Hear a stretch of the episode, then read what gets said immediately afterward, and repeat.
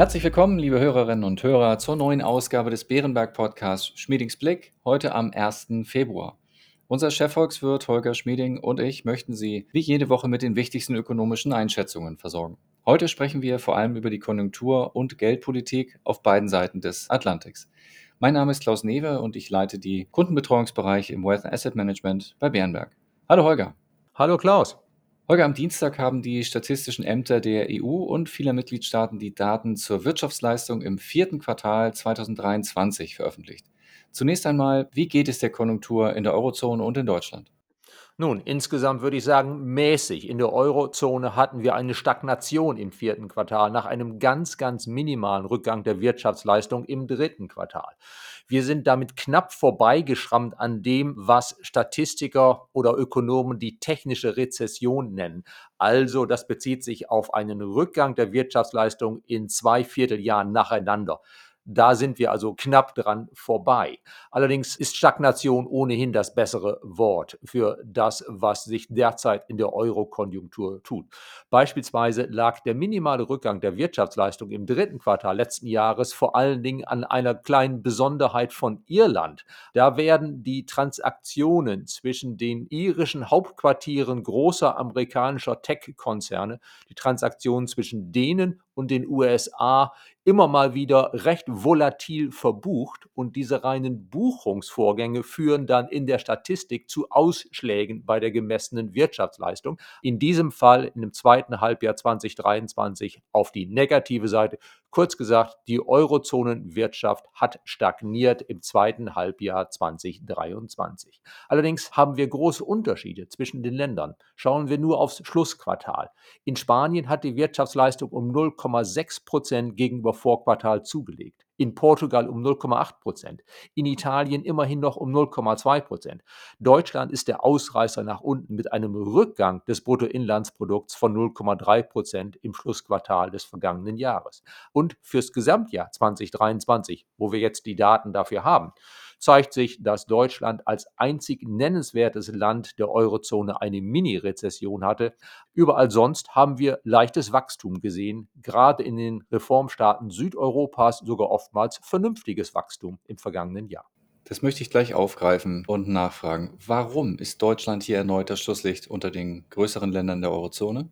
Klaus, das hat viele Gründe. Wir haben einige strukturelle Schwächen, die wir unserer Wirtschaftspolitik der vergangenen vielen Jahre, muss man sagen, nicht nur der letzten zwei Jahre zuzuschreiben haben. Besonders aber hat uns natürlich getroffen in Deutschland, wir sind sehr auf die Ausfuhr spezialisiert. Besonders getroffen hat uns, dass der Welthandel im vergangenen Jahr schwach war. Dazu kam eine Lagerkorrektur im verarbeitenden Gewerbe. Wir hatten ja in der Industrie 2022 nach Ende der Lieferkettenengpässe Vorräte aufgebaut und dann kam im Verlauf des Jahres 2023 eine Schwäche des Welthandels, so dass viele Unternehmen ab etwa Ostern gesagt haben, oh, wir haben jetzt mehr Lagerbestände, als wir eigentlich brauchen bei dieser schwächeren Nachfrage. Und dieser Abbau von Lagerbeständen, das ist ja jetzt die Phase, wo weniger produziert als verkauft wird von den Unternehmen und wo auch bei den eigenen Lieferanten, die Vorprodukte herstellen, weniger bestellt wird, als für die Produktion gebraucht wird. Diese Lagerkorrektur in der Industrie lastet halt auf dem sehr stark industrielastigen Deutschland mehr, als es in anderen Ländern der Fall ist.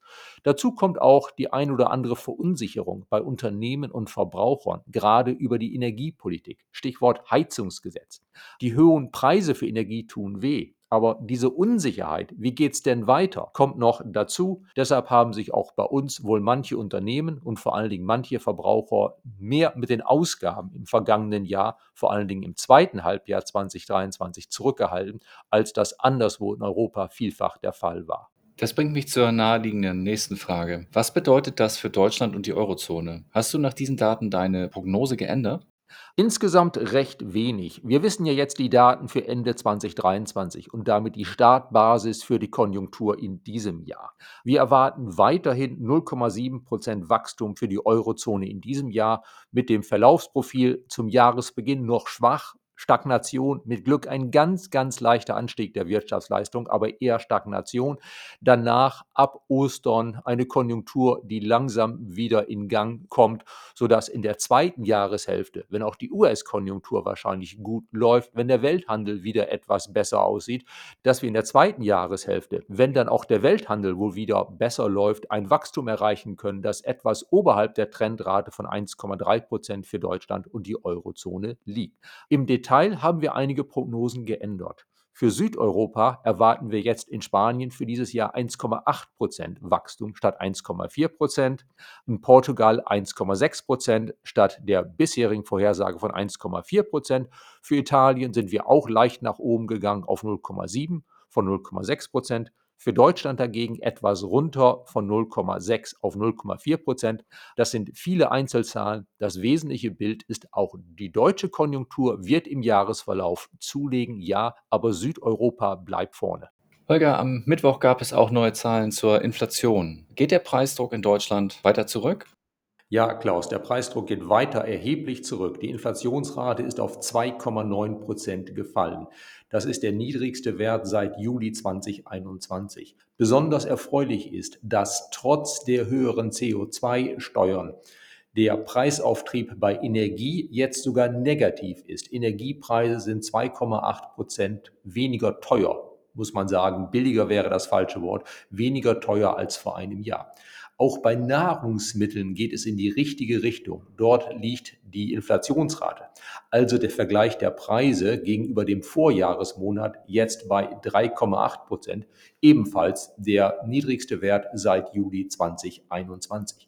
Wir müssen allerdings bei diesem Rückgang der Inflationsrate immer dabei sagen, eine geringe Inflation heißt ja nicht, dass die Preise zurückgehen auf das Niveau, das sie vor Putins Angriff auf die Ukraine hatten. Es heißt ja nur, dass die Preise nicht weiter steigen. Der Ausblick für die Inflationsrate in Deutschland ist eher positiv. Wir haben ja zurzeit eine schwache Konjunktur. Das vermindert die Preisüberwälzungsspielräume für Unternehmen. Als Folge dessen dürfte im Sommer die Inflationsrate vermutlich sogar etwas unter zwei Prozent fallen. Allerdings wird das wohl nicht das Ende der Geschichte sein. Wir rechnen ja damit, dass die Konjunktur im Jahresverlauf wieder etwas an Schwung gewinnt und dann im Jahr 2025 recht gut läuft. Und wenn das so ist, werden dann Unternehmen wieder die Möglichkeit haben, die weiter steigenden Lohnkosten, da sehen wir ja einen weiteren Anstieg, werden Unternehmen dann diese weiter steigenden Kosten besser an die Verbraucher weitergeben können. Gerade im Dienstleistungssektor, der recht arbeitsintensiv ist, spielt das eine Rolle. Also es könnte dann sein, dass von einer Inflationsrate von etwas unter zwei Prozent in diesem Sommer die Inflation dann im kommenden Jahr langsam wieder gen 2,5 Prozent steigt. Kommen wir nun zur Geldpolitik. Letzte Woche hat die Europäische Zentralbank wie erwartet ihre Leitzinsen unverändert gelassen. Zugleich hat sie es als verfrüht bezeichnet, schon jetzt über eine Zinssenkung zu diskutieren. Wann erwartest du, dass die EZB beginnt, ihren Fuß von der geldpolitischen Bremse zu nehmen? Und hat sich deine Meinung geändert? Ja, insgesamt sind die Wirtschaftsdaten für die Eurozone etwas schwächer, als die Europäische Zentralbank es erwartet hatte, auch wenn sie nicht unter unseren eigenen Erwartungen liegen. Zudem nimmt der Preisdruck in der Eurozone ja ab. Und das kommt der EZB zugute. Die EZB hat schon vor einigen Wochen signalisiert, dass sie vermutlich im Juni beginnen möchte, ihre Zinsen zu senken, wenn es denn mit der Konjunktur und der Inflation in etwa so weitergeht, wie es sich abzeichnet. Und jetzt hat in der vergangenen Woche in der Pressekonferenz Christine Lagarde, die Präsidentin der EZB, angedeutet, dass es möglicherweise auch schon im April zur ersten Zinssenkung kommen könnte. Die Europäische Zentralbank Notenbank will vor allen Dingen auf die hausgemachte Inflation achten, vor allen Dingen auf den Lohndruck, der ja gerade für arbeitsintensive Dienstleistungen wichtig ist. Im ersten Quartal bekommen wir dazu neue Daten, wie üblich. Die kompletten Daten liegen erst im Mai vor. Das spricht dafür, dass die EZB dann erst im Juni ihre Zinsen senkt. Aber Frau Lagarde hat angedeutet, dass man möglicherweise auch schon auf der Basis einiger unvollständiger Daten für die Lohnabschlüsse zum Jahresbeginn im April entscheiden könnte. Also unsere Prognose ist erster Zinsschritt nach unten im Juni mit einer Chance, dass es bereits im April dazu kommen könnte. Zum Jahresbeginn war unsere Prognose noch, dass die EZB erst im September beginnen würde. Und kurz vor der EZB-Sitzung haben wir dann Juni als wahrscheinlichen Zeitpunkt genannt. Insgesamt hat sich also unsere Prognose, ab wann die Europäische Zentralbank ihre Zinsen senkt, etwas nach vorne verschoben. Holger, wie bereits erwähnt, hat der Inflationsdruck ja seit Oktober 2022 kräftig nachgelassen. Hat die EZB deiner Meinung nach in den letzten Jahren richtig gehandelt? Nein, alles in allem hat sie eigentlich den typischen Fehler gemacht. Sie hat zu spät, aber dann zu stark reagiert, und zwar in beide Richtungen. Das ist aber etwas, was nicht nur für die EZB gilt, das gilt für beispielsweise die US-Zentralbank mindestens so sehr wie für die EZB. Bei der Europäischen Zentralbank sehen wir, dass sie nach dem Abklingen der Pandemie im Jahr 2021 viel zu lange an der Fiktion festgehalten hatte, der Wirtschaft drohe eine Deflation. Sie hat viel zu lange an ihren Null- und Negativzinsen festgehalten. Dabei hatte der Inflationsdruck bereits seit Mitte 2021 spürbar zugenommen. Aufgeschreckt dann durch das Hochschnellen der Energie- und Nahrungsmittelpreise nach dem russischen Überfall auf die Ukraine, haben die Währungshüter dann ab Juli 2022 spät, aber eben umso energischer das Ruder herumgeworfen. Die aktuelle Stagnation der Wirtschaft in der Eurozone legt den Schluss nahe, dass die EZB mit dem Anheben ihres Einlagesatzes von weniger wenig sinnvollen minus 0,5 Prozent auf hohe 4,0 Prozent wieder über das Ziel hinausgeschossen ist. Meines Erachtens hätte sie bei 3 Prozent auch Schluss machen können. Du gibst mir mit meines Erachtens ein Stichwort. Was würdest du der EZB also jetzt empfehlen?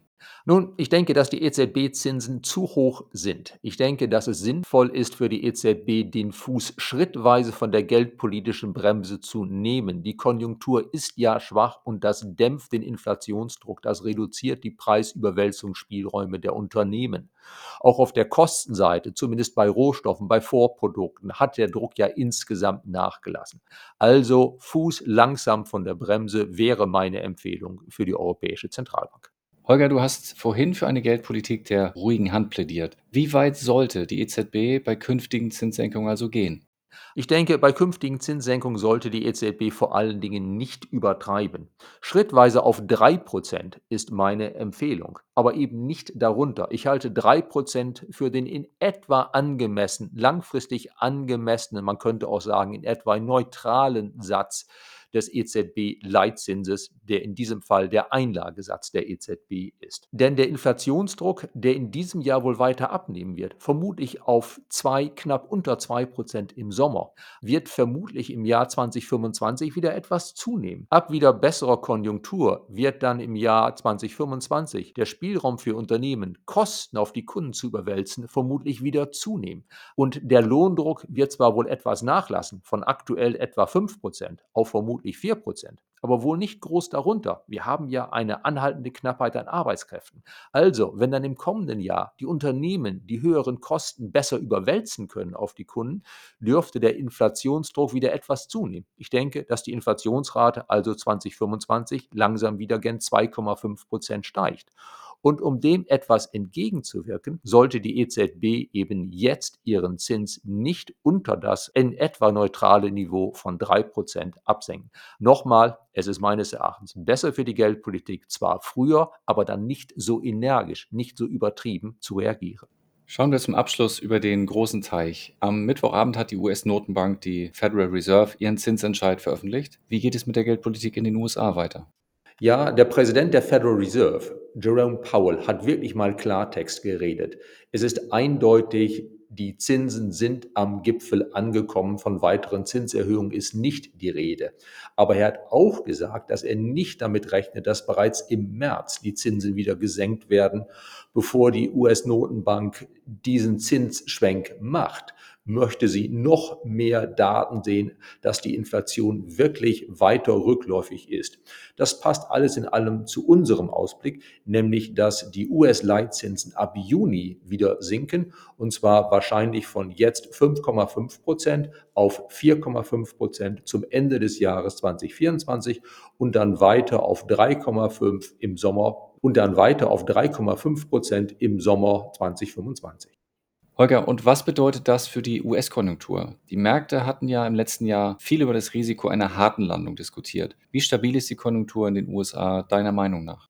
Die Konjunktur in den USA ist erstaunlich stabil. Wir haben ja bereits mehrfach über die Gründe gesprochen, warum die hohen Leitzinsen dort von 5,5 Prozent die Konjunktur weit weniger beeinträchtigen als üblich. Der Staat gibt in den USA erheblich mehr Geld aus. Dort gibt es große Steueranreize für Investitionen. Die Liquiditätslage der Unternehmen ist gut. Sie sind also weniger auf Kredite angewiesen als früher und die Talfahrt im Immobilienmarkt ist längst beendet. Was die US-Daten betrifft, wir hatten dort im vierten Quartal ein starkes Wachstum um 0,8 Prozent gegenüber Vorquartal und 3,1 Prozent gegenüber dem Vorjahr. Und das trotz der hohen Zinsen in den USA. Und was den Ausblick betrifft, nun, der Markt preist ja schon ein, dass die US-Notenbank ihre Zinsen wieder senken wird. Die Finanzierungskosten am aktuellen Rand haben sich also wieder etwas ermäßigt für Unternehmen, für Haushalte, die eine Hypothek aufnehmen wollen. Das heißt, dass die hohen Zinsen der Notenbank nicht mehr ganz so stark wirken, wie das vor einigen Monaten der Fall war. Wir sehen in den aktuellen Daten für Januar sogar hier und da einen leichten Anstieg wieder. Dazu gehört ein besseres Konsumklima. Die Verbraucher schauen etwas optimistischer in die Zukunft in den USA wieder, auch weil die Inflation zurückgegangen ist und die Inflationserwartungen der Verbraucher ebenfalls sich nach unten angepasst haben. Der Einkaufsmanager-Index in den USA ist im Januar etwas nach oben gegangen. Alles in allem spricht das dafür, dass die US-Konjunktur weiterhin sich recht gut halten wird. Eine harte Landung, also eine Rezession in den USA als Folge der hohen Zinsen, ist immer noch möglich. Das Risiko einer solchen harten Landung nimmt allerdings offenbar ab und es steigt sogar die Chance, dass statt der sanften Landung wir in den USA dann kaum eine Landung der Konjunktur sehen werden. Die sanfte Landung, die wir erwarten, ist, dass wir für ein halbes Jahr Wachstumsraten von unter einem Prozent sehen, bevor es dann wieder auf zwei Prozent hochgeht. Mittlerweile gibt es eine gute Chance, dass die Wachstumsraten gar nicht sehr unter zwei Prozent absinken in den USA in den kommenden Quartalen. Holger, damit sind wir schon wieder am Ende unserer Folge. Herzlichen Dank für deine Einschätzungen. Gerne, Klaus. Nächste Woche sprechen wir in unserem Anleger-Spezial mit Katharina Raths, Portfolio-Managerin für europäische Small-Cap-Aktien. Damit verabschieden wir uns von Ihnen, liebe Hörerinnen und Hörer. Vielen Dank für Ihr Interesse. Wir hoffen, es hat Ihnen gefallen und falls ja, empfehlen Sie uns gerne weiter. Wenn Sie Fragen oder Anregungen haben, schreiben Sie uns gerne eine E-Mail an schmiedingsblick.beerenberg.de. Bleiben Sie gesund und bis kommende Woche.